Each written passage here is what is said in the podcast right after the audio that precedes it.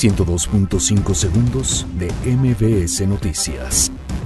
Diputados aprueban en comisiones la Ley Federal de Austeridad Republicana. Coparmex se pronuncia en contra de la aprobación de la reforma laboral. La Suprema Corte de Justicia de la Nación admite controversia por reducción presupuestal a estancias infantiles. La Secretaría de Comunicaciones y Transportes afirma que estudios de impacto ambiental en Santa Lucía concluirán entre junio y julio. El IMSS presenta denuncia por recetas falsas en Hospital de Torreón.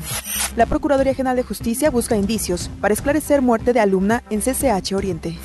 Pobladores hallan manatí muerto en Laguna de Términos, Campeche. Pentágono enviará 320 empleados adicionales a la frontera con México. Estado Islámico difunde video de su líder por primera vez en cinco años. Muere a los 51 años John Singleton, primer director afroamericano nominado al Oscar. 102.5 segundos de MBS Noticias.